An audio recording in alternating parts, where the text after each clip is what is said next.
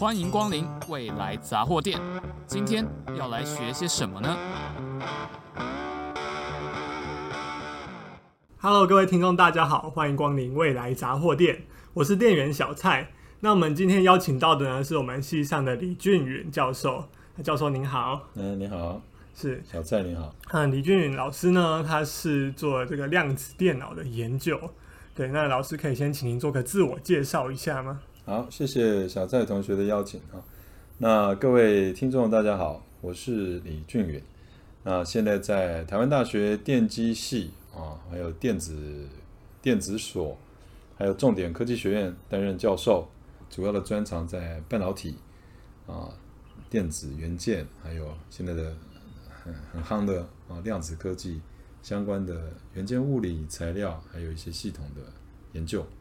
那我们在前两集的时候有讲到，呃，量子电脑的，还有量子运算的基本原理，它的架构，还有用呃半导体跟其他技术如何做出这个量子电脑，都是谈一些技术性的部分。那呃，我们这一集呢，就会跟老师聊聊说他自己本身的经验，为什么会投入这个领域，那还有他呃过去的教学经验啊，一些其他的体悟这样子。好。那想请问一下，因为量子技术或者说量子领域听起来就对一般学生来说啊，就听起来就是一个超难的领域。那稍微接触到一点近代物理，觉得哇，这个东西真的是天书，不是我们以前的古典物理能够描述的。那想请问老师，为什么会对这个领域特别有兴趣，然后投入呢？其实这个跟这这这个呃说来话长，但是简而言之哈啊，那个我们在学校里面哈，那这个大学里面当。当老师啊，当教授，跟一般在基础基础教育当老师不太一样啊。最大的差别是我们除了上课之外，嗯，或者说我们其实上课的时间是非常少的。高中老师、高中老师上课非常多，对。所以大学老师有一个很重要的工作是要去做研究啊。嗯，其实我认为不只是这样啊。那做研究，我们到公司也可以做一些业界研究，对，我们也可以到研究单位啊。其实大老师有一个更重要的任务是。传递研究如何做这件事情，就教育下一代的人怎么样对研究去做研究，跟如何产生热情，跟作为一个示范。因为如果我们不继续从事科学研究的话，未来没有人去了解这些基础，不管是从物理科学、化学科学、数学科学的项面，或者从电机系统科学的项面，都要有人了解啊。所以。基这基于这个，这大学的教育那个教育跟一般的不一样。那为什么这跟量子有关？原因是因为好，如果我今天只是对某个技术很有兴趣，我可以投入公司啊。对，我对电路设计有兴趣，我在台湾我们很多非常顶尖的设计公司都可以去做。那呃半导体制作，对吧？我们有很好的记忆体公司都有哈啊。那光电业也都有哦。那可是我们留在学校里面的话，你去。做业界该替替他们做，好像有点。第一个不是我们不太是我们教育的本意，因为那是呃产业界应该做的事。第二个，我们应该看探索更多的可能性。我们教教小教年轻的下一代，应该是教你基础的。嗯，你基础会了之后，其实后面都是你自己的啊。那所以其实讲比较大一点，好像比较虚空一点的话，就是我们希望能够培养领袖人才，学术界的 leadership。或是研发界各方面的领袖人才，这点美国做得非常的好，他们的博士教育哈都是比较启发的。所以呢，好，那跟这个为什么有关？因为你在量子的领域里哈，你说嗯有兴趣投入哈，其实这很难啊，就像你讲的啦，我当然也觉得很难啊。我我们只只要是个正常人都应该要觉得很难啊。我是这样子，我我是我是个正常人，所以我觉得非常难啊。对，那会投入这也是有一个契机，刚好台湾也也也慢慢。有要发展，那这个领域的投入刚好我有沾，我一开始研究有沾到一些边，嗯，就在哪个阶段的研究？就我的博士，我在读博士的时候，我刚好有跟第一个做出量子位元办了量子位那个老师啊，我们都有在开会，我是提供他材料的分析，跟材料的提供，跟材料的物理基础。那半导体的这个材料物理基础是量子霍尔效应，那德国诺贝尔奖。那我们就针针对这个相关的电子在里面的一些行为啊，电阻啊，电还有它数量的密度的大小，那慢慢，所以我有一些基础，但是呢，对于低温我我没到那么低温，然后到零下两百六十九度，没有到零下两百七十三，那这物理就差一级了，就有一个。那但是我有一定的基础在，所以后来有这个机会，我想说，那来从事，来玩玩看啊，来接触一下，因为啊、呃，做研究本身就是研究这个英文叫 research，叫 research，一直去搜寻啊，看你怎么想，重复哦，和重新啊，它有这个意思在嘛啊，就是搜寻。所以对对我们来说，如果我今天在业界的题目，当然业界也很多非常需要着重，不是说很。甚至是更需要的啊！因为现在应用，现在现在这个社会比较是，这是有点像应用驱动的社会事件哈。那可能也跟个人的兴趣有关啊。我觉得很多人做的，我就比较没有那么有兴趣。我 觉得我我还蛮小的时候就知道这件事，嗯，所以我啊，我们那个年代，我我二十几年了，二十五年前大学毕业嘛啊。那那时候大部分同学都是选光电业跟电路设计那两个最红的啊。那我没有选电路设计，光电。我那时候念光电，可是我就后来没兴趣。那我就觉得跟大家一样很无聊。其实我没有想很多啊。那不一定好，也不一定坏了啊。嗯，靠那机运。但是你就像刚刚同学有讲说，他他需要那么多领域。那刚好我的这样子的一个经历哈，等下有机会可以再分享经历的部分。嗯、那那我就来试试看吧。那我在学校里面，当然我们也希望能够做出来扬名立万。然后哇，能够开创公司什么了不起的事情，但是我我想对我来说，这不太是我回到学校当老师的本职了啊，还是希望能够传递啊，我们从事科学研究、学那个教那个产业研，就是这一些追求知识、技术、探索未来的一种精神。所以基于这一个量子技术是，是因为你这个我做到退休都可以哦，今年四十八岁。那我相信以年轻的同同学来说，做到退休也可以的，就是这个技术。前面讲摩尔定律，以前我在美国读博士的指导教授跟我说，十年前十几年前他跟我说，他那时候还没六十岁，他现在也六七十了哈。他跟我说，他的老师跟他说，他就是我的指导教授在念博士的时候，他的指导教授跟他说，你不要再做这个了，没搞头了。那个时候电晶体好像一个一个一个微米，嗯，一九八零年代。你父母亲也才刚出生，对不对？对，他说没搞头了。他他那我的老师做到快六十岁，说现在还在做。哎，已经过了十几年哦，也还在做。我可以跟你讲，至少未来十五年还是非常蓬勃的。所以那量子科技，我想就是更有更有趣啦。但是它挑战性当然是很大啊。所以这个是这是大概的背景啊。所以其实大概十年前，那。我我们有衡量过资源了哈，还有能力，因为刚刚讲要冰箱啊，哦，那是钱，你要有资源，嗯，那要有技术，技术我不是那么担心的，原因是因为如果我做一个我自己了哈，做一个我自己都很会的东西，我我自己会比较没兴趣，嗯，那我我比较喜欢去了解我不了解的东西，嗯，啊，当然这真正会有一些好坏处了，比方说我可能比较不确定这里有什么东西我不懂的，我可能要花更多时间啊，但是。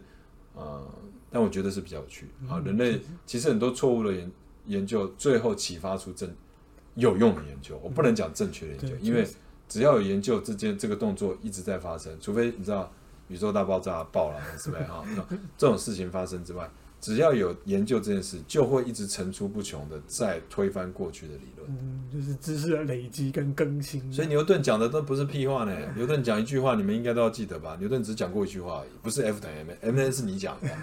牛顿是讲过什么话？站在巨人的真的是，对不对？你没有前面的人做，你那那如果不去参考他的论文，你不去参考那个前面的前辈做的这些东西，对不对？你说你无师自通，那你会的东西都不不会太难了。真的很难的东西都是要要累积的，对对，很多人帮你走一些冤枉路，让你知道说，哎，这个不行，这样。对对，所以你们进来都听学长的话，就是学长他有经验，让你不要被当啊，写抄他的捷报季报啊。没有，我是没有啦，先生。不是，跟他讲的话，你就会觉得 好像有道理啊。那同样，他在往前听，一路都是这样。我们做所有的事都有他的这个道理在了，但是有时候看，但是还是会有些不对的。那不对，不是他笨，因为你也没多聪明。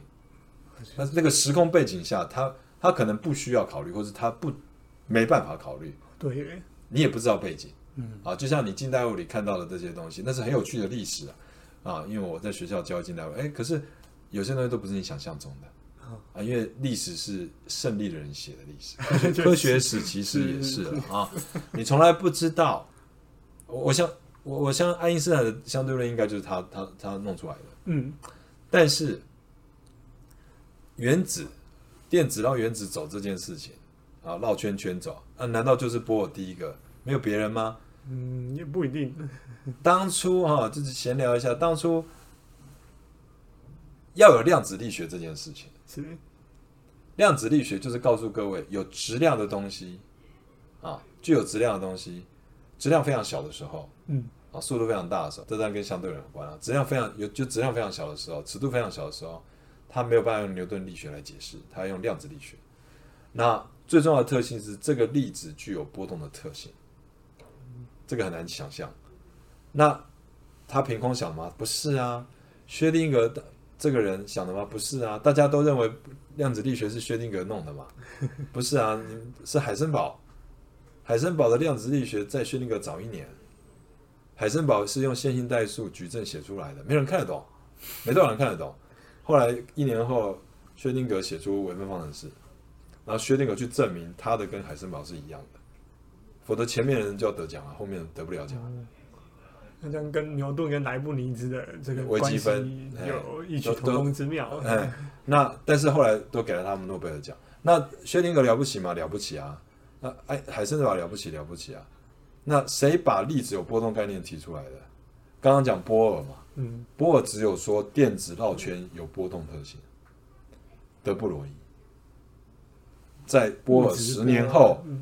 提出来说，所有的物质都有波动特性。嗯，那但是他没有写出方程式啊，他只写出来那个波长跟动量有一个关联。他写出一个很简单，嗯、波长等于 h 一个除以动，就动量乘波长等于定值。嗯，这是德布罗意写的。可是他没有告诉你，他只告诉你这个量，可他没有告诉你是多少，啊数要怎么算出，要怎么样去描述。啊，他其他的物理量，他只告诉你波长跟动量的物理量，他没有告诉你哦位置呢。嗯，哎，我们知道牛顿力学告诉你，你只要知道速度、初速、加速度，你就可以算位置啊，动量什么都有。可是德布罗意没有，谁把它弄出来？就是薛定谔。那这些东西是你现在你都不知道的啊，你要上了近代物理才才比较会知道。那这些有一些很有趣的东西啊，那其实都是启发。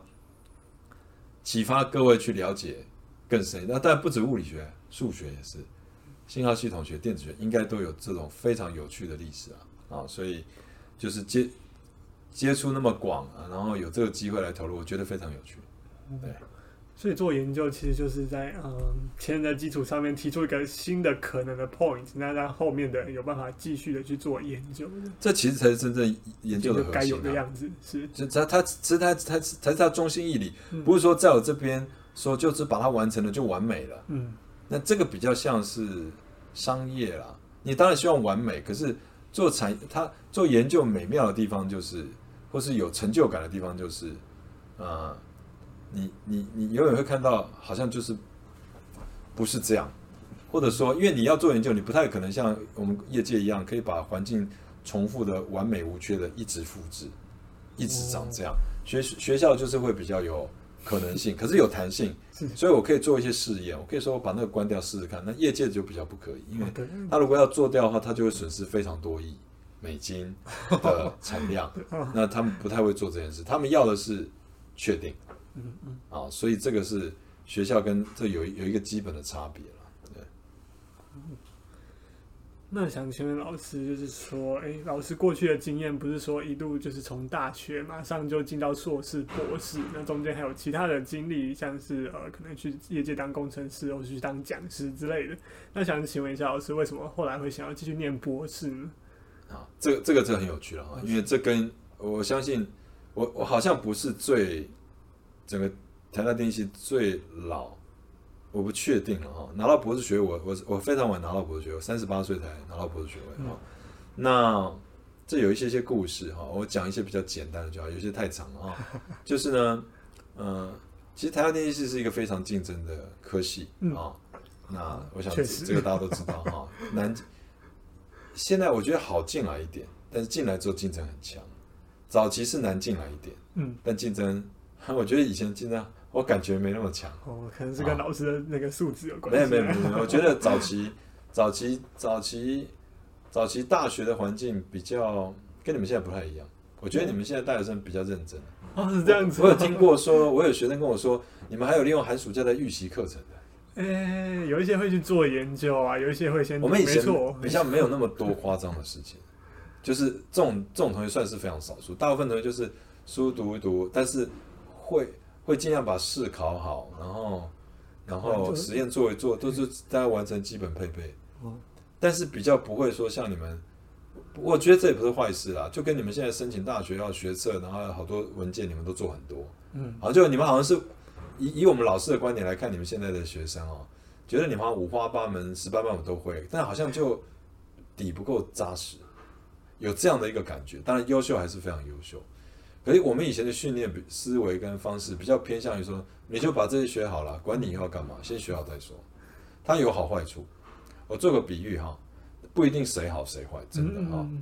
嗯，有点像是你要练练功啊，师傅跟你讲去去蹲马桶啊。蹲马蹲马步，蹲马步哈，去去 扛那个。你在看过武侠小说嘛？我看过漫画啊，或者看过什么就，然后你就说这有什么好？哎，哪一天师傅派你去比武，你一跳就跳比人家高，一打就把人家打死，或打到地上，他说哎，好有用。这以前比较像这样，现在比较不一样。现在会跟你讲说，你这个会了你要干嘛？你可以干嘛？你会长这样，或者说告诉你要长成这个样子，你需要做什么事？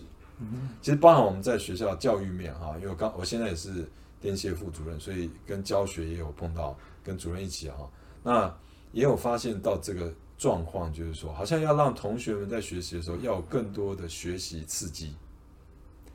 我觉得这不能怪你们，因为现在刺激太多，你随时有手机可以看，所以对你来说有新奇的事情要真的很新奇。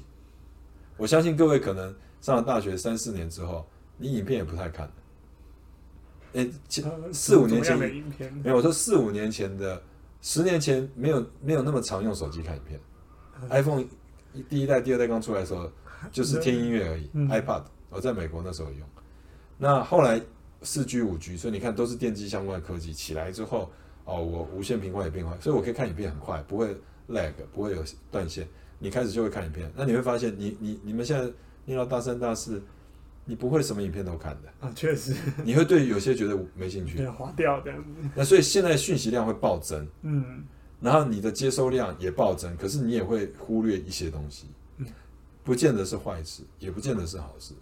早期我们就是讯息量很有限，嗯，所以会有很充足的时间来接收讯息，哦，还要消化这样子，会因为你也没事做，啊，对，确实，你就好好看啊，嗯，这都有好有坏哦。好处，以前那种好处就是说你，你你的认知会比较深刻，不管爱或者不爱，嗯，爱或者不爱都会深刻。坏处就是你不爱，你又跑不掉。早期这样，选择比较少的。那你你不爱你就很痛苦。嗯，你们现在呢比较容易逃走选择，嗯，可是有的时候就会导致，哎，那你就很难强迫自己在一个地方踏实学习。是。有的时候实际上你可能根本就是可以做得很好，只是你一开始心里害怕。我讲一个来跟各位分享啊，这个叫做国外一本书，是以前我在美国读书的时候，有一个院士哈，美国的院士，华人院士跟我讲，他我那时候当他助教，他就说，哎，那那本书好像叫十万小时还是多少？你要累积一个经验，还是一万小时？我忘了，反正算起来五年，要有个技能嘛，五年专精一个技能。你一天工作八小时。一周，一年有四十周，因为你有放假，放掉很多周嘛，四十周，然后乘七，嗯，乘七好了，或是你五十周乘五，随便两百五好，两百五十天，然后一天八小时嘛，两百五乘以八是两千小时，啊，所以一万，有没有？嗯，一年两千五，一年两千好，乘五年，你在学业，你看好，高中不算，高中算简单，确实确实，你应该这样想，你应该要把高国中算成一段。哦，高国中是重复的知识加深，上了大学，各位同学应该有发现一件事：大学突然间就长得跟高国中不一样。你学的很好，跟学的不好，你都会都你都应该要说出高国中的内容不太一样。了不起，你会觉得你还是很强，那并不代表内容不一样，呃并不代表内容一样。你只是碾压大家，并不代表内容就还是简单不一样的。嗯，高国中一段，那你看高国中有些国文、英文，那那不算我们的专业知识，那算基础人文培养。你看你物理化相关的数学算一算，也是四年啊，差不多。或是你六年乘四学科三分之二，那你电机系四年，你要学好一个，这是要四年。所以同样，你未来的有成就的时候，应该是一份工作，一个专长，四年后回来看你会什么。当然，你优秀一点，或者是你运气好一点，选对可以两年。其实我分享一个嘛，最近大家应该都知道，戏谷在大裁员了。哦，对啊，对。刚刚才看到是什么公司要裁嘛，都是软体，一总共才一二十万呢，可能会更多，他不敢讲，对不对？那一直在裁，其实都都会有一些影响。那那这个就有差，对不对？因为你你很短的，他要那么多人，你就进去了，那他要裁就是裁可被取代的。哦，对。你像如果你现在在。啊，做半导体制程，我相信你不会被裁。如果你拥有很专长的，嗯，当然你如果在脸书拥有你核心的技能，他不会裁你。那这个的判断标准，我我们会用四年来做一个衡量。这其实可以培养年轻人在评估自己的表现跟兴趣的时候，不要那么没有耐心，才不会说你其实表现不好，只是因为你时间还没累积够。哦，所以在那四年间，其实也有可能会有很多挫折，但是如果是一直持续下去，如果你的呃。领域是适合你的话，四年后还是有所成就。我举例来说，我就接着你刚刚的问题啊，你说四年可能会很多，那可能要拿掉是一定哦，一定 一定的。各位，你在什么时候有挫折，那越早是越好的。我不能说越好啦，因为如果一早就把你打扁，你从你从此之后长不出来，嗯，那就没了。我不管是兴趣还是表现，要在一个适当的时候，你具有韧性的时候打你，你还可以弹回来。嗯，那这个。你但你不能操控你的人生啊，除非你算命的嘛，对不对？那不一定啊，搞不好量子电脑加 AI 以后可以算。哎，有可能哦。不知道在搞不好精准医疗啊。那但是你你说这这就跟你说你你要你要花多少时间辛苦有关了哈。你说像我刚刚说我三十八岁念完书嘛啊，那为什么要选择要再换？因为很简单，我我们那时候就是会去当，像现在。蛮热门的话题嘛，就是也不是啊，对啊，你们可能会怕，像我的研究生就会怕出去当兵啊，怕打仗啊，然后四年四个月要改十一个月啊，对不对？啊，我当兵当到一半，就当到一半的时候，那天正在巡逻，我是当军官，巡逻的时候就看到一台飞机撞了撞了那个美国纽约啊，九九一啊，我那时候正当到一半，他就撞了，我们那时候撞了嘛啊，真的还假的？还都当到大家是愣住的啊，那当然也很紧张啊。那那是过去的二十年前的事啊。那嗯，服完那时候我们就大部分服兵役了。嗯。那但是也有所谓的研发替代役啊，就去工作。那很多人因为那时候才刚改制啊，第二年改制成就是改制后的第二年，可以不去国家研发单位，可以去业界。嗯。以前都是要去中山科学研究院做六年，而且是博士。博士。哦，博士才。硕士没有，硕士都当兵。或是军官，然后去工研院做博士后六年，中央研究院，所以那都是做想要做学术研究，因为你会念博士，大概就想做学术研究。那个时候，嗯，现在比较不同啊，你可以去业界，也可以有博士啊。好，所以那个时候，嗯嗯，变成四年，大家就很喜欢，而且去公司还可以领薪水，还可以拿股票，只是它有限制你啊，你不能换工，只能换一次公司，嗯，四年内，而且都要两都要同意。啊，那如果你服到一半，公司觉得不不合，或者你不要，你就要回去当兵。那一期要去补算，还有一个比例。哦，那我们那时候我就去当兵嘛。嗯，那当完兵之后，就想说是不是要出国读书？那呃那时候有衡量，因为其实蛮多同学就直接出国了嘛，大学毕业先当兵就出国。啊，那那时候就会觉得说啊，那你看我没有去研发替代公司，那我又去当兵，那我少赚人家四年两年钱。然后呢，那个时候又不太想要做，呃，又还不太确定自己要什么，所以先去当兵。其实当兵，还好那时候也没也没有战争的。其实，但两岸情势在变了哈，嗯、现在应该是比较比较困惑一点的时候。确实，不确定性比较大。对，不太不确定比较大了哈。那那个啊、呃，但是你选择，它可以让你想一想你要干嘛。所以当兵的时候，你会让你觉得哦。原来时间浪费还真多。我是没有拔草啦，我是军官，所以我不会叫我阿兵哥去拔草。因为我是在巡逻啊，我是海巡署，所以我们是带阿兵哥巡逻的，所以我们真正很认真的在在巡逻，所以都非常的辛苦，那就会让你思考你要的生活，嗯，你就会好好想，你同时在为国家做那个服务尽义务的时候，会思考你你的人生要干嘛，嗯，那你你比较不会觉得说我才当几个月兵，我欠你，或者说我去赚钱，我呃我好像占你便宜，不会。所以你会觉得一退伍，你就真正觉得你可以做你想做的事，那个责任感会释放会很强烈，所以你会更想要好好规划你的人生。就累积了一年的空白之后，好，不是一年，我那时候当一年两年了，两年两年，对不起，当两年了，两年。当两年，两年的空白之后有就是对，所以那个时候就会想说，那我先去，那时候想要先工作。是，可是呢，因有一个因因缘际会啦，碰到一个呃一个中研院的研究单位的机会。做研究助理，那那个负责找人的那个是一个学长，现在也是台大的老师啊。那别的系的不是电机系的，那之前算算是知道，现在很熟了哈。然后就觉得，哎，他那边是有一个很好的研究室啊，说是中研院院士的实验室。那时候年纪小嘛，不懂嘛，就是说哦，院士很了不起，院士很了不起。只是呢，想说这辈子可能就这一次机会。嗯，其实后来没有，现在。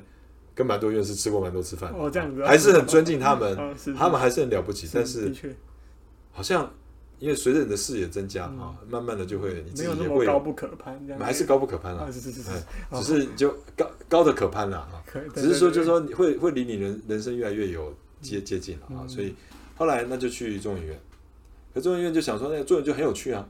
他跟你当兵前在学校念硕士班做研究不一样，因为那是你自愿的。哦，你说学学位不是你自愿，也是啊。可是学位毕竟还是有一个压力，你要完成学位。可是工作这件事，你不要就可以辞职嘛。哦，不做的最大。所以你你你愿意 做下去，就是你自己选择的、嗯，然后就做做一做呢。可是后来想想，会不会还是在怀疑自己是不是实际上适合去业界？因为你没做过，你就是不知道。哦，对。那再加上我已经错过，那时候我有一个同学。他二十六岁，他就拿到博士，就去中央当教授了，很快。他在台湾念嘛，所以也不用当兵，所以就当老师了。那你就会觉得说，好亏哦，而没有直接念，不然如果重来一次，我可能就在台湾念完了，哦很顺利念完，也可以也有机会嘛啊。当然那个同学表现非常好啊，那你就会想说，那那那那我又很亏，所以那时候讲，如果我还要继续念，我要出国，就只是这样想而已。对，因为。就因为在国外那么快的契机我错过了，那就去国国内啊，契机我去国外经历。那再加上我后来去一家外商嘛，啊，也在台北。我我读书在台北，我在台北长大嘛，新双北了哈。以前你们叫，以前我们台北就叫台北了。对对对。啊，就台北长大，读书在台北，高中在台北，然后大学啊，当兵抽签一路就抽到台北，抽过三抽到三次签 啊，就一支。一百五十个人的军军官，就一支可以在台北，我就一路抽到了，这样也在台北哦，工作也在台北，哦，都都生活全都在台北，对，所以后来也在台北，而做一做就发现工作的内容，啊，那薪水很好，那个时候十几二十年前就有一百万了，哦，对，那二十年就有一百万了啊，在远期啊，嗯，就是跟那些那个证券商同一栋楼啊，我工程师穿的那个很很很很朴素。已经是已经尽量在穿没有那么朴素，结果旁边的都是那个证券商业杂志的那些人啊，那、嗯、就是在那栋，因为早期没有伊林，那栋是全全台湾最高级的商业大楼，哦、美林证券什么所罗，那以前有名的都在那栋楼，嗯，都在我们对门啊，楼上楼下啊，然后后来就慢慢做一做，也觉得很很很好啊，你知道能赚钱嘛，嗯，觉得生活过得很好，但后来碰到就是一个。碰到几个契机啊，第一个就觉得那些工作内容好像就比较，我会想要了解技术内容，可是我们的工程师就是服务而已，没没有懂那么多，嗯，所以你会觉得你想做的事跟公司要你做不太一样，啊、对，虽然我是可以做好，可是这第一点，第二点，刚好我坐我旁边的那个人是外国人，因为我们是外商，所以有很多外国人，他他是戈巴契，他的名字叫戈巴契夫，就是那个戈巴契夫的亲戚，哦是哦，但是他是博士学位，他是俄罗斯人。外他刚好轮到台湾来解决，他是博士，我看他都没有人管，因为他是技术人员，我是工程师，算是服务人员，哦。所以他看他常常都在弄一些晶片啊什么的，就就这只是一个契机，并不是他说服我，嗯、没有。嗯、啊，你知道俄罗斯人吗？强强国人吗？强，他们叫强国人吗？强国战斗民族，战斗民族啦。嗯、那他就很冷酷啊，所以你跟他讲一句，他不会回你半句的。哦，这样子。但你要跟他讲，那但是你就觉得说，OK，他的工作你你你你有向往，嗯，你出现向往感。那当然，我已经年纪有一点了，二十七八岁了。那时候，就你人生中出现向往感的时候，你应该要停下来问自己：这个向往感是什么？哦，是稍纵即逝的向往感，还是让你真的想要跟他一样的向往感？所以，其实我会鼓励啊，大家应该是要在有这种感觉，如果没有，更需要去看传记。嗯。看伟人传记，那个伟人不一定是大家普遍的认为的伟人，而是你自己认为，就算小人物也可以。你看完他，你有一种啊，我不要跟他一样，不然好惨。那不就替你解决你的人生选择吗？确实。如果你看完那些人，你觉得哦，跟着他们一样不错，有一种埋在心底不敢跟其他人分享，但是你会想要跟他一样，那你干嘛一定要跟跟同学讲你要你要跟他一样？你就做就好了。其实这早期我们在大学，台大电机那么竞争嘛，哈，我相信各个各个学校都有它的竞争啊。确实，台大电机因为优秀人非常多，你竞争会很强啊。嗯，那你甚至会觉得你很有兴趣做这个，可是看看你的同学就说算了，我不要做。那那个向往感会被竞争感杀掉。但是我鼓励大家，可能出去之后重新想想看那个向往感。那那个向往感，你只要保持，不要被它杀到寸草不生。你出去社会后，你会有重新认识自己。在人生想做的事情的那个那个感觉，那把握那个感觉，所以我那个时候就把握了，嗯。啊，然后就去美国，就想说就申请去美国，那刚好也碰到我太太，哦，她也念博士，所以你很很难得这样子有一个这样子的机缘，那就所以才去念博士，那念的也不是很顺利啊，念的比较久啊，但是因为会去念的时候，就不是单纯想说啊，我念个博士就去赚钱，没有这样想，就是对研究比较有一点兴趣，嗯。所以一直在这个地方啊，所以会比较晚。其实我回答你，原来我们 Ray 好的好多问题，我都一次都回答。对啊，所以就是就一一口气直接跟大家分享了。是是是。所以这个拖得比较晚，但我我自己觉得还蛮值得的啦，非常值得。因为其实看你自己知道自己是什么样的人啦。其实我蛮早就知道，我想要一个比较具有自由的工作环境。啊，我我并没有想要当老师啊，早期。嗯。我觉得我以前觉得。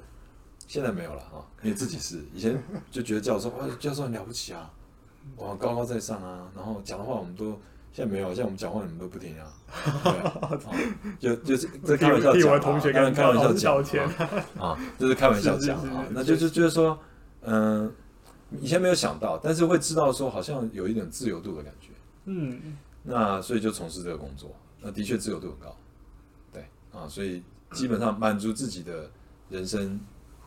规划，那所以其实我觉得整个过程啊，不管是读读书或者工作也好，人生啊哈，也是在初期，呃，多就是要认识自己啊，我觉得这很重要，不是只是念书而已啊，你认识自己是什么样的人，你才有办法在这条路上走得比较安心，走得比较快活一点，嗯，主要是这样。对，所以老师一开始在做选择的时候，也没有预期说后面是会有怎么样的成就，而是就是本着就初心说，哎，我真的喜欢。不敢想啊，怎么会想说当了老师，然后去当，去去，然后想说还回到台大电机，想都不敢想。那时候念博士也没有想要当老师啊，也是碰到有有资深的老师问说有没有兴趣回来当老师，我说我说不会要我吧，也是这样想啊，那那就那也就是办，也没有想那么多啊。那其实人生很多很多事，其实不少事啊，都是在你没有想象中发生的。嗯，那大方向不见得没有想到。嗯，但是那个中间的成就啊，那个发现蛮多时候是没没有想的事，它发生了。越想越多，它反而没发生。就是有一个你们讲嘛，就是就是叫什么？有有没有比较，没有没有伤害没有伤害，没有期待，没有失望嘛。嗯，确实。你一期你有期望就会失望，嗯，尤其你做不到的时候，而且有时候超超支不在你啊，所以这个过程其实蛮多蛮多贵人啊，蛮多资深的老师呃帮蛮蛮帮蛮多的啊，所以还有一些老师给予一些指导，然后还有自己，其实重点还是在自己啊，啊，别人知道，坦白讲，就是他帮你铺好路，你也做很好，哪一天你就说，你们为什么要帮我？为什么要让我做这个？为什么都要骗我？你可能哪一天醒来是这样。为什么要要让要让我练电机，不让我当医生？对不对？嗯，可能会有一些思考的哈。所以这主要的过程是这样。对，是是是是。对，那老师刚刚跟我们分享他分享他很多精彩的人生故事。对，那像我们之前也有访问过其他的老师，那他们一开始在做研究的时候，其实也没有呃就是预期说他们未来的发展会怎么样，也是走一步算一步，然后。看看自己喜欢什么，那喜欢研究，所以就一直持续下去他们的研究这样子。对，那这次老师还有跟我们讲到说，呃，要很很重要的事情是要认识自己。那如果你真的喜欢研究，那就做研究；那如果你不喜欢，那就走跟其他呃你有兴趣的道路。那这样子才会让自己过得比较开心。这样子也可能在未来有可能有成就等着你。那不一定是要以成就为目标而做某一个人生的选择。对。那谢谢老师这三集的分享，对，那我们有听到了很多跟技术层面有关的事情，有听到老师个人的呃生命故事这样子。好，那谢谢大家的收听，也谢谢老师来我们这三集的分享。那未来杂货店，我们下次见，谢谢大家，拜拜，谢谢，谢谢，谢谢。谢 谢